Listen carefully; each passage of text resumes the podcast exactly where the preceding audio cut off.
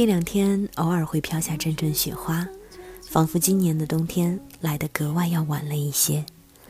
在这寒冷的冬夜里，我要用声音温暖你心。这里是听心声讲心事的 FM 二五零幺九幺，我是主播小花朵。谁的青春没有浅浅的淤青？谁的伤心能不留太久？谁的一见钟情不刻骨铭心？谁能忍心不认命？今天我们一起来分享一个故事：余光是你，余生也是你。来自作者朱小倩。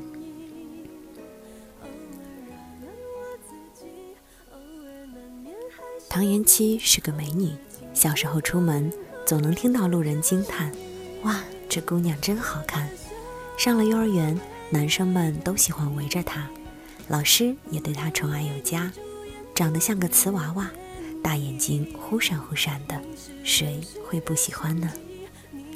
从小就是美人坯子的唐延期，成年后也不负众望的腿长肤白，五官精致。笑起来的时候，眼睛里像有阳光，让周遭都跟着亮了起来。有一次玩真心话大冒险，被人追着他问：“长得好看是一种怎样的体验？”唐延期想了想，回答对方：“可能是我喜欢的人，一般都会喜欢我。”这话不假，在遇见余光之前，追唐延期的男生不少，但他真正喜欢过的。却不多，算起来也就体育系那个打篮球打得好的高个子帅哥，健身房里长得像吴彦祖的教练，还有家楼下那将警察制服穿得很精神的邻家大哥哥，而他们最大的特点无疑就是帅。帅哥和美女是标配，但唐延期喜欢他们大都是被动接受，不像余光，他是主动的。去爱他，他爱的不是徒有虚名的外表，而是他精致的灵魂。这种意义完全不一样。那时是春天，唐延期刚结束一场恋爱，他陪室友去隔壁大学见某个情感作家，绕了半天迷了路。他叫住前面的男生。对方回头时，眼睛里像是游过一万条悸动的鱼，逆着光看他的脸，唐延琪的心忽然就被唤醒了。这个男生就是余光，余光是建筑系的学霸，长得当然比不上他的那些帅得掉渣的前男友，但他的学识以及他的涵养都是加分项。后来，唐延期见过余光的很多种样子。他在台上表演暗恋桃花源，在辩论场上口若悬河，在图书馆里看书看得出神。每个样子的他，都让唐延期觉得像是打开了一片新的世界。这是唐延期第一次主动去喜欢一个人。他忐忑不安地研究了各种战术。不过并没有派上用场。女生追男生从来就不是费劲的事儿，更不用说她是这样漂亮的美女，光是往那儿一站，大大方方地说一句“我喜欢你”，对方也就毫无招架之力。男生都是视觉动物，余光也不例外。不过和那些小男生比起来，余光是特别的。他对她的爱没有讨好。也没有追捧，在唐延期看来愈发的珍贵。两人恋爱后，大部分的时候都是唐延期来找他。余光的生活看起来好像并没有什么变化，该看书的时候看书，该睡觉的时候睡觉，就连唐延期的生日，他也只是简单的发挥自己的特长，送了一个建筑模型。和前男友们比起来，余光对他怎么看？都有点不上心。闺蜜说：“倒追的有几个会珍惜呢？”唐延期却不这么认为，他喜欢的就是余光身上的这种淡定从容的自信。两人刚在一起的时候，余光也会和他探讨建筑的构图之美，有点牛头不对马嘴后，他试图和他聊点文学，毕竟那是他的专业呀。可惜余光说了半天，他都不知所云。一建筑系的男生对毛姆也研究至深，简直逆天。唐延期有些惭愧，却没有把他们放在心上。就算他不懂 CAD，又有什么关系？反正余光看向他的时候，眼神里的爱意一点都不少。作为美女，她有这样的自信。大三下学期，余光开始背研，他拉着唐延期一起选学校，被他一口回绝。在唐延期看来，征服世界是男人的事，他从来都没有那么远大的理想，所以只要余光很优秀就好了。他要做的只不过是红袖添香。余光一头扎进图书堆里，很少有时间搭理他。有次他去图书馆找余光，看见他正和旁边的女生说着什么，窗外的阳光打在两人的脸上，唐延期远远地看着。突然觉得余光离自己有点远了，这是唐延期第一次在爱情里有些不安。他很快打听到那个女生叫温雅，是建筑系的才女，功课和才华与余光不相上下。温雅当然没有她漂亮，可温雅和余光一起探讨建筑图的样子，浑身上下都散发出一种他没有的光芒。这让唐延期有些心慌了，于是他不自觉的就把温雅当成了情敌。他跑到他面前，说：“你最好离余光远一点。”温雅先是微微一愣，然后淡淡一笑，说：“你就是唐延期吧？我喜欢余光没错，我知道你比我漂亮也没错，但是很遗憾，你的美丽只是暂时的。”所以，不如我们公平竞争吧。唐延期并不是没有遇到过情敌这种生物，但是没有人像温雅这样，还没过招就在气势上赢了他。和温雅比起来，自己除了有一张漂亮的脸蛋儿之外，还有什么呢？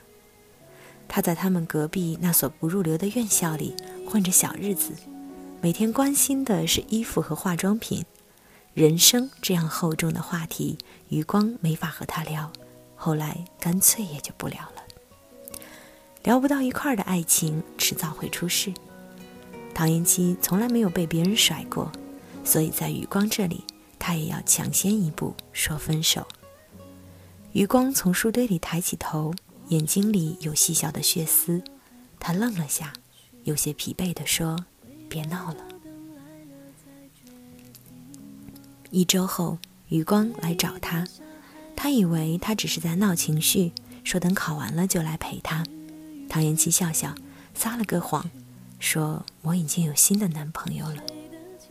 余光的眼神很受伤，唐延期看着，心里也是说不上的难过。不过这点难过，很快的就被毕业的浪潮冲淡了。唐延期一头扎进社会这个大染缸。他从不避讳美丽这件事带给自己的便捷，在其他女生忙着投简历赶招聘会时，他几乎没费什么力气就拿到了上海一家大企业的 offer。虽然只是一个小前台，但老板给的薪水可观，工作也很清闲。他只用每天打扮的花枝招展的来装点门面。可是很快。唐延期发现，那个在办公桌上放着一家三口合照，每天穿着西装革履在会议室对着员工指点江山的老板，其实有一些道貌岸然。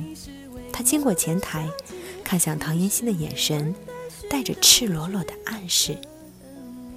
有天下班，老板走过来，公事公办地说：“你陪我去参加一个酒会。”唐延期当然没能猖狂到直接拒绝老板。可当酒会结束，老板暗示他自己回酒店时，他几乎是落荒而逃。丢了工作的唐延基领悟到了深深的恶意。这个世界确实对美女开了很多绿色的通道，却也毫不吝啬地给了等量的诱惑和危险。他想起温雅说的：“你的美丽只是暂时的，忽然有些不寒而栗。在一个朋友那儿得知余光和温雅一起考上了同济大学建筑系的研究生时，唐延期有些嫉妒，也有点难过，同时也像受到了某种鼓舞。他突然想结束眼前这种有点混蛋的人生，让人生换个方式来过。这个想法让唐延期斗志昂扬。他的新工作是在一家电商公司里做运营，基础差，底子薄，每一步都走得比别人辛苦，周末也没敢闲着，奔波在各类培训班，像是要把荒废的光阴全部都补回来。当那张吹弹可破的脸渐渐有了小细纹时，唐延期也从小花瓶变成了可以独当一面的职场小魔头。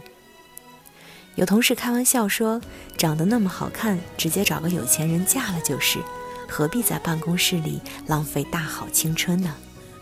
唐延期笑笑不说话。他想起余光，心里又温柔又惆怅。他的身边应该站着温雅吧？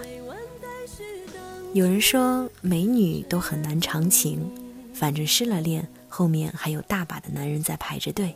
随便挑挑就可以挑个入眼的来疗伤。以前唐延期就是这条定律的践行者，但在余光那里，有些规则不知怎么的就突然失了效。一年过去，三年过去，这个男生好像一直都还在心里的某一个地方，倒也不是多念念不忘。只是好像一直都没办法真正的喜欢上别人，谈过三两次恋爱，都无疾而终。二零一五年年底的时候，唐延期升了总监。有天上午见完客户，从南京东路地铁站出来时，看到有个女生的背影像极了文雅，他走上前叫住对方，温雅惊喜地叫了起来：“唐延期，你怎么会在这里？”然后他指着身边的男生说：“喏，我男朋友。”那个男生，并不是余光。找了家咖啡馆坐下来后，温雅有些不好意思地说：“对不起，我当年骗了你。其实我和余光一直都只是朋友。那时我看不惯你这种花瓶一样的女生，觉得你配不上他，才说了那番话。后来我想去找你解释。”余光却告诉我，你已经有了新的男朋友。失恋的那段时间，余光很颓废，差点耽误了考研。唐延期安静地听着，青涩的回忆像泉水一样喷涌而出。在街头告别时，温雅说：“余光有过一个女朋友，跟你很像，但后来还是分手了。他现在在设计院上班，我觉得。”你们应该见个面。温雅反复说了很多抱歉的话，但唐延期觉得，其实最该感谢的人是温雅。曾经的他，在男人的追捧下，那么浅薄的以为自己拥有了全世界，后来才知道，即便是红袖添香，也要足够优秀，才能淡定从容地站在另一个人的身边。就在那天晚上。唐延期接到了一个陌生来电，他从阳台望下去，楼下站着的是昔日的朗朗少年。他说：“唐延期，这次表白的话由我来说，我希望在你的余生里能够有我。”唐延期下楼，看着余光一步步朝自己走来，或许这一次，他可以跟他聊一聊毛姆，关心一下时事，甚至。谈一谈人生这样厚重的话题。偶尔难免还想你，偶尔晴时多云，偶尔有阵雨。我的下巴微微扬起，不让泪滴主演我的努力的去优秀，是为爱的天平是可以平衡的。我希望自己既可以貌美如花，也可以陪你一起去赚钱养家。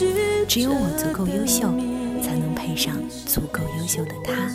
也只有这样，才能余生